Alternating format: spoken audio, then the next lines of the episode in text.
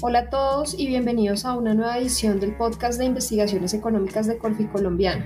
El día de hoy vamos a conversar con María Paula González y Juan Camilo Pardo, quienes hacen parte de nuestro equipo de macroeconomía y mercados, y vamos a hablar un poco sobre el informe semanal que fue publicado recientemente en el que se evalúa el efecto de la vacunación sobre el crecimiento económico.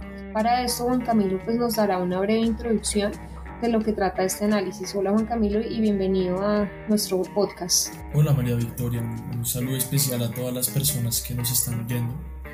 Bueno, nosotros creemos que la vacunación es la mejor herramienta para salir de la pandemia y reactivar la economía. Entonces, basándonos en esto, en nuestro análisis lo que hicimos básicamente fue estudiar el impacto que tiene el avance en la campaña de vacunación sobre la reactivación económica. En este contexto, Juan Camilo, quisiera pedirle a María Paula, y aprovecho para darle la bienvenida, que nos cuente un poco qué datos y variables se utilizaron para estimar el efecto de la vacunación en la reactivación económica. Bien, hola María Victoria y muchas gracias y hola a todos, es un gusto estar con ustedes aquí hoy. Eh, para realizar este estudio tomamos una muestra de 54 países, entre los cuales se clasificaron 35 economías avanzadas, 7 países de América Latina y 2 emergentes. En este sentido, a partir de los datos de crecimiento trimestral del PIB en el primer trimestre de 2021 y otras variables que hacen referencia a la industria manufacturera y el comercio, estimamos el efecto que tiene el avance en el proceso de vacunación, tomando como referencia las dosis aplicadas por cada 100 habitantes. En cuanto a las variables que estimamos, para el crecimiento utilizamos la variación trimestral del PIB del primer trimestre de este año, esto para aislar los efectos de la base estadística y teniendo en cuenta que en 2020 muy pocos países habían iniciado la campaña de vacunación.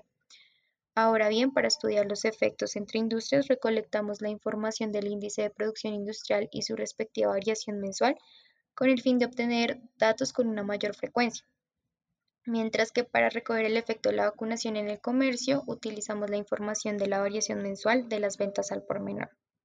Gracias María Paula. Y bueno, Juan Camilo, respecto a los resultados y al efecto de la vacunación sobre el crecimiento, ¿nos podrías dar más detalle? Claro que sí, María Victoria.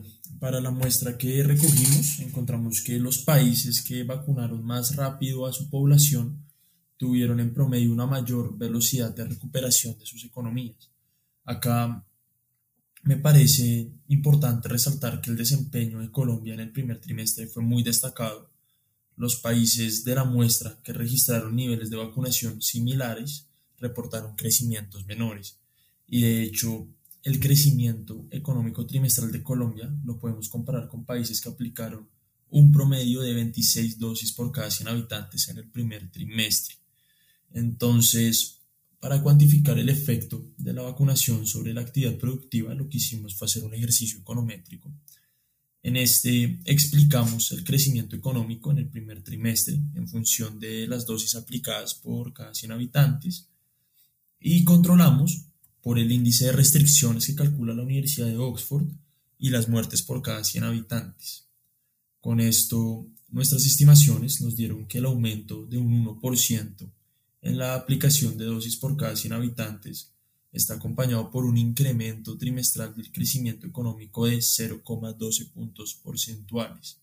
Y en particular, encontramos que la vacunación parece tener el mismo impacto sobre el crecimiento económico en los tres grupos de países. Ya con este resultado, junto con las proyecciones del gobierno de aplicación de vacunas y, y asumiendo que Colombia se comporta como el promedio de la muestra, quisimos aterrizar los resultados a nuestro país. En este sentido, el aporte de la vacunación al crecimiento trimestral sería de 3,8 puntos porcentuales en el segundo trimestre de este año, de 5,9 puntos porcentuales en el tercer trimestre y de 2,5 puntos porcentuales en el cuarto trimestre. Acá me gustaría aclarar que esta contribución únicamente tiene en cuenta el avance de vacunación con esto quiero decir que existen otros factores diferentes que pueden contrarrestar su efecto. Y también me parece clave señalar que la relación no es lineal, es decir, que el aporte de la vacunación al crecimiento económico va disminuyendo a medida que una mayor proporción de la población está inmunizada. Gracias Juan Camilo, estos resultados son bastante interesantes eh, quisiera que María Paula ahora nos contara un poco sobre los resultados que arrojó el estudio para otras variables referentes a la actividad económica. Claro que sí, María Victoria. En el estudio también revisamos el impacto que tuvo el avance de la campaña de vacunación sobre la producción industrial y el comercio. En este sentido, encontramos que un aumento de un 1% en la aplicación de dosis por cada 100 habitantes estuvo acompañado de un incremento de 0,09 puntos porcentuales en la tasa de crecimiento mensual de la producción industrial y de 0,2 puntos porcentuales en el crecimiento mensual de la actividad comercial. Y aquí quisiéramos resaltar que el efecto sobre el comercio es mayor que sobre la producción industrial, esto entendiendo que el avance en la vacunación permite que la población inmunizada pueda retornar gradualmente a patrones de consumo previos a la pandemia asociados con el aumento de la confianza, un tema del que les hablará más adelante Juan Camilo. Además, cuando observamos el impacto positivo que han tenido las campañas de vacunación, se puede analizar cómo esto ha permitido reactivar gran parte del sector servicios gracias a que permite relajar las medidas que restringen la movilidad y eh, gracias a que se, se facilita la interacción. Gracias María Paula y pues nada Juan Camilo, teniendo en cuenta lo que acaba de mencionar María Paula, ¿qué puedes concluir de este análisis? María Victoria, como al comienzo mencioné, la vacunación es un determinante clave del comportamiento que, tendrá la actividad productiva en lo que resta del año. De hecho, en promedio para nuestra muestra, los países que se encuentran más avanzados en el proceso de vacunación tienen medidas de restricción menos rigurosas. Y adicional a que estas restricciones disminuyen a medida que progresa la vacunación, el componente comportamental también es muy importante. Es decir, los vacunados empiezan a comportar distinto en línea con una mayor confianza y sensación de seguridad, y esto jalona en últimas la demanda.